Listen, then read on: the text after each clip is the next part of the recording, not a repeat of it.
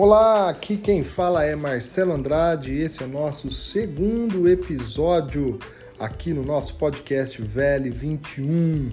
O seu suado dinheirinho muito bem investido. Vem com a gente até o fim.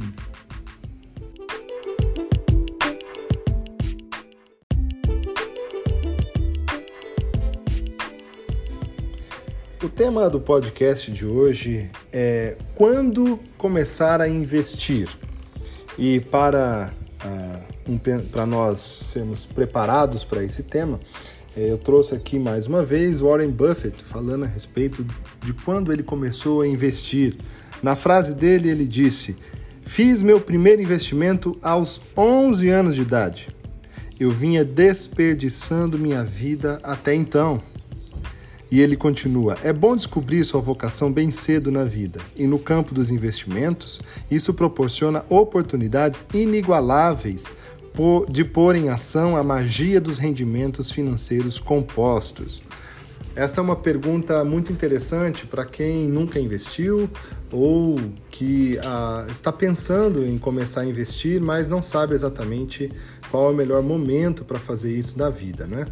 Ah, tenho para mim que uma coisa importante para você considerar é que du durante toda a sua vida, vamos pensar que a sua expectativa de vida seja de 80 anos. E nós temos que, que pensar racionalmente de que você terá um tempo de vida produtiva menor do que 80 anos. Para algumas profissões, você tem condições de trabalhar 30 anos, 35 anos, e esse é o período melhor para você adquirir recursos suficientes para garantir os seus anos restantes da vida. É, então, é importante nós pensarmos que, ah, mesmo nesses 35 anos de trabalho, onde nós temos uma vida produtiva, ainda os primeiros anos geralmente são muito difíceis para nós organizarmos uma poupança, investir os recursos, porque nós temos que adquirir uma série de, de estruturas, até mesmo para o nosso trabalho, para constituir família. Mas uh, quanto antes nós começarmos a investir, melhor será a nossa condição futura. Lembre-se que uh, investir é uma boa gestão dos seus recursos presentes, né, daquilo que entra mensalmente ou anualmente para você, a fim de que você não só cubra os seus custos do presente, mas ao longo da sua vida você tenha recursos suficientes para isso. Então, é, respondendo à pergunta, quando devo começar a investir? Quanto antes, quanto antes você conseguir investir, começar a investir, é melhor para você. E lembre-se que não existem milagres para você ficar rico do dia para a noite ou da noite para o dia. Você precisa, e todos nós precisamos entender, de que a construção de um patrimônio suficiente para nos gerar renda futura é algo que depende do tempo, da quantidade de recursos que a gente vai investindo ao longo dos meses e dos anos é, que nós vamos vivendo. Quem começa mais cedo a investir tem mais chances de ir lá na frente ter uma boa remuneração passiva, né? ou seja, que vem do patrimônio e não mais do trabalho. É, a nossa dica é que você comece logo a investir. E como fazer isso? Aqui vai algo crucial para você. Se você quer investir, mesmo que você ainda não tenha a melhor estrutura financeira, você ainda tem que mexer no seu orçamento familiar, a minha dica é abra quanto antes uma conta numa corretora. Ou seja, procura o seu banco, procura o seu gerente, ou mesmo hoje dá para fazer pelo site é, do seu banco a abertura da sua conta numa corretora. Mas isso vai abrir para você a avenida de investimentos, que você então vai ter a chance é, de começar a fazer algumas é, operações. Né? Eu recomendo sempre que, ao começar a investir, você procure investimentos seguros. Uma bo um bom caminho para nós começarmos a investir é fundo de investimento imobiliário. Eu vou fazer um podcast mais para frente só explicando o que é um fundo de investimento imobiliário. Mas já fica aí a dica sobre o que você já pode fazer hoje, tá? Para começar a investir quanto antes. Lembre-se, Procure investimentos conservadores, porque você precisa conservar o seu suado dinheirinho, tá bom?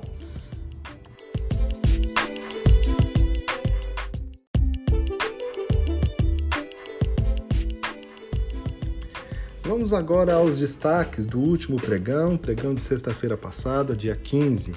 É, nós tivemos ah, o Ibovespa, né, que é o índice que mede as negociações da Bolsa Brasileira, B3, é, que fechou uh, o dia com 120.349 pontos, uma queda expressiva de 2,54%.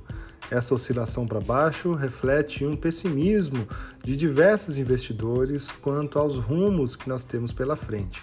É, considero aqui algumas questões que, que ocorreram na sexta-feira. Primeiro, esses impasses que têm ocorrido com a vacinação no Brasil é, tem deixado os ânimos bem é, irritados diante disso. Nós precisamos resolver e com uma segunda onda, não sei se já podemos definir assim, ocorrendo no Brasil de uma forma mais intensa, muitas pessoas é, sendo contaminadas, os hospitais ficando lotados. É, é importante nós percebermos que isso afeta é, especialmente a economia e as empresas, uma vez que o governo que sustentou o ano de 2020 nessa pandemia, dando aqueles corona vouchers, né, os benefícios para as pessoas, já alcançou uma dívida muito alta, quase está alcançando quase 100% de dívida comparado ao PIB. É, e já não tem mais fôlego para ajudar. E uma continuação de pandemia é, sem benefícios, você, nós vamos perceber que muitas empresas vão sofrer né, com as suas vendas, não vão conseguir realizar vendas. É, o, os gastos do governo, né, remunerando pessoas durante a pandemia, certamente segurou diversos segmentos da economia, especialmente o varejo. E uma vez que o governo já está sem fôlego né, financeiro para continuar, a ajudar, fica complicada a situação. Então, além disso, existe uma, um outro ponto crucial na política, que é a eleição dos presidentes da Câmara e do Senado, é, e ali muitas coisas em discussão. A questão principal é a questão fiscal. O quanto que ah, os novos presidentes vão auxiliar nas reformas administrativas e financeiras que o Estado precisa passar, que vai possibilitar momentos e ambientes de negócios melhores. Então, esse cenário tem, é, ou, tem possibilitado esta, esse mau ânimo na Bolsa brasileira.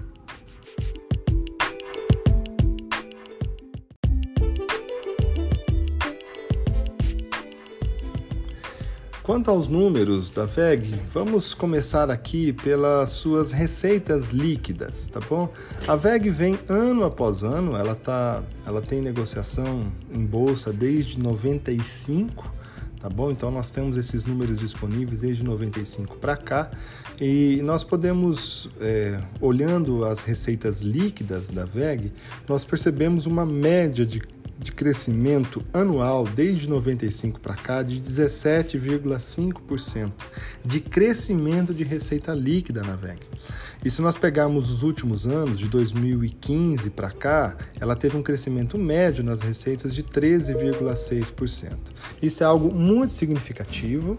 É, empresas que representam uh, uma grande taxa de crescimento nas suas receitas são empresas de crescimento, são empresas que estão atuando num setor que está crescendo, que está demandando cada vez mais produtos nessa área. E a VEG está posicionada, muito bem posicionada num setor assim, em que ela fornece é, produtos de altíssima qualidade para os setores é, muito importantes na economia internacional. É, além disso, é importante, além de ver a receita, é ver a qualidade de lucro né, que a VEG gera nas suas operações. E aí nós vamos percebendo também que a VEG é fantástica na sua geração de caixa, de lucro líquido. Né? É, pegando aqui a média de crescimento de lucro por ano desde 95 para cá, a VEG tem apresentado uma média de 20,3% de crescimento de lucro por ano. Imagina isso. Você o que você constrói de patrimônio ao longo da sua história. Né? É, se nós pegarmos de 2015 para cá, a VEG cresceu o patrimônio líquido dela 85%. De 2015 para cá, ela quase dobrou. Isso por quê? Porque ela cresce em lucro 20,3% por ano na sua média histórica, tá bom? É muito interessante nós olharmos esses números da VEG. Agora, a VEG está sendo negociada hoje ah, na Bolsa Brasileira ah, a um valor, ela fechou no pregão é, de sexta-feira com uma queda de 4,1%, sendo negociada a 86,16%. Aí muitas pessoas têm discutido: será que VEG está caro? Será que é, vale a pena entrar nesse preço? Ela estava na quinta-feira sendo negociada a 91 reais cada ação. É, e fazendo um valuation, tentando entender, porque é muito difícil fazer um valuation de uma empresa que cresce tanto quanto a VEG, mas a gente pode estimar algumas coisas. Então, pegando aqui o lucro por ação da VEG, ou seja, o lucro líquido dela dividido por cada ação que ela possui em negociação, nós temos aí embutindo nesse lucro para o próximo ano 20,3%, que é a média de crescimento anual, então, uh, dos seus lucros, é, considerando ainda que a VEG tem é, também uma, um beta, que é um índice de sensibilidade o beta mede a distância né, que uma ação oscila comparado ao mercado. Vamos dizer que se o mercado subiu 1%, quanto que sobe a VEG quando o mercado sobe 1%? E é interessante que a VEG tem um, um beta de 0,50, 0,51. Isso é muito interessante. Isso quer dizer o seguinte, que ela pouco oscila, pouco se distancia do mercado, tanto em crises quando a bolsa cai lá 10%, ela não cai 10%. E também quando a bolsa bate lá em cima, por exemplo, subindo 10%, a VEG também não oscila os 10%. Ela representa cerca de 51% dessa movimentação. O que nos traz uma indicação de que a VEG é uma empresa super defensiva. Ela é uma empresa conservadora em termos de, de expectativa de oscilação dela, se vai cair muito, se vai subir muito. Nós temos aqui VEG como uma empresa defensiva. Seu beta de 0,51 nos indica isso.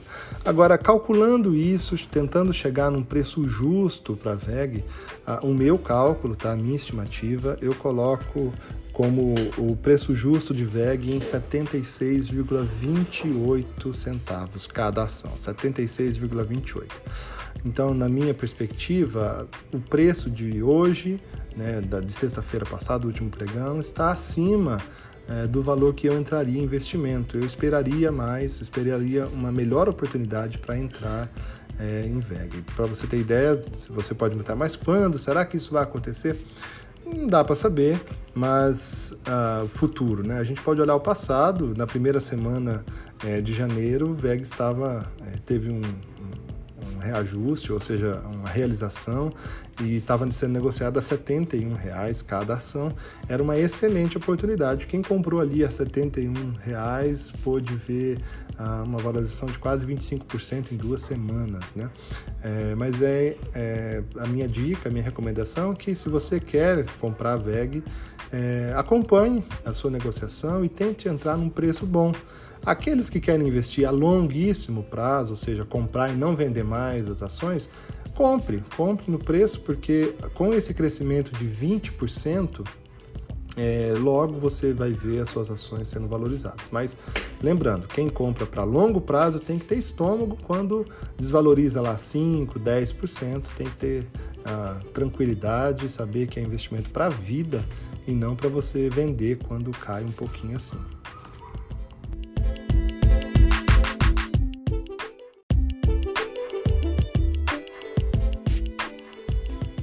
Nós vamos chegando aqui ao final desse episódio. Espero que tenha sido muito legal para você participar aqui. Eu tenho Muita alegria de poder te ajudar, servir, trazer essas informações aqui para você, investir melhor. É, siga-nos aqui né, no, no Spotify, siga-nos também lá no Instagram. A minha intenção é ajudar você a se tornar um investidor de sucesso cada vez mais a partir de informações que vão ser relevantes para a sua vida. É, quero concluir lembrando que investimento é uma combinação de conhecimento com oportunidades. Então, invista no seu conhecimento, invista também em ficar atento às oportunidades para você realmente melhorar o seu patrimônio. Fique com Deus, uma boa segunda-feira, até amanhã.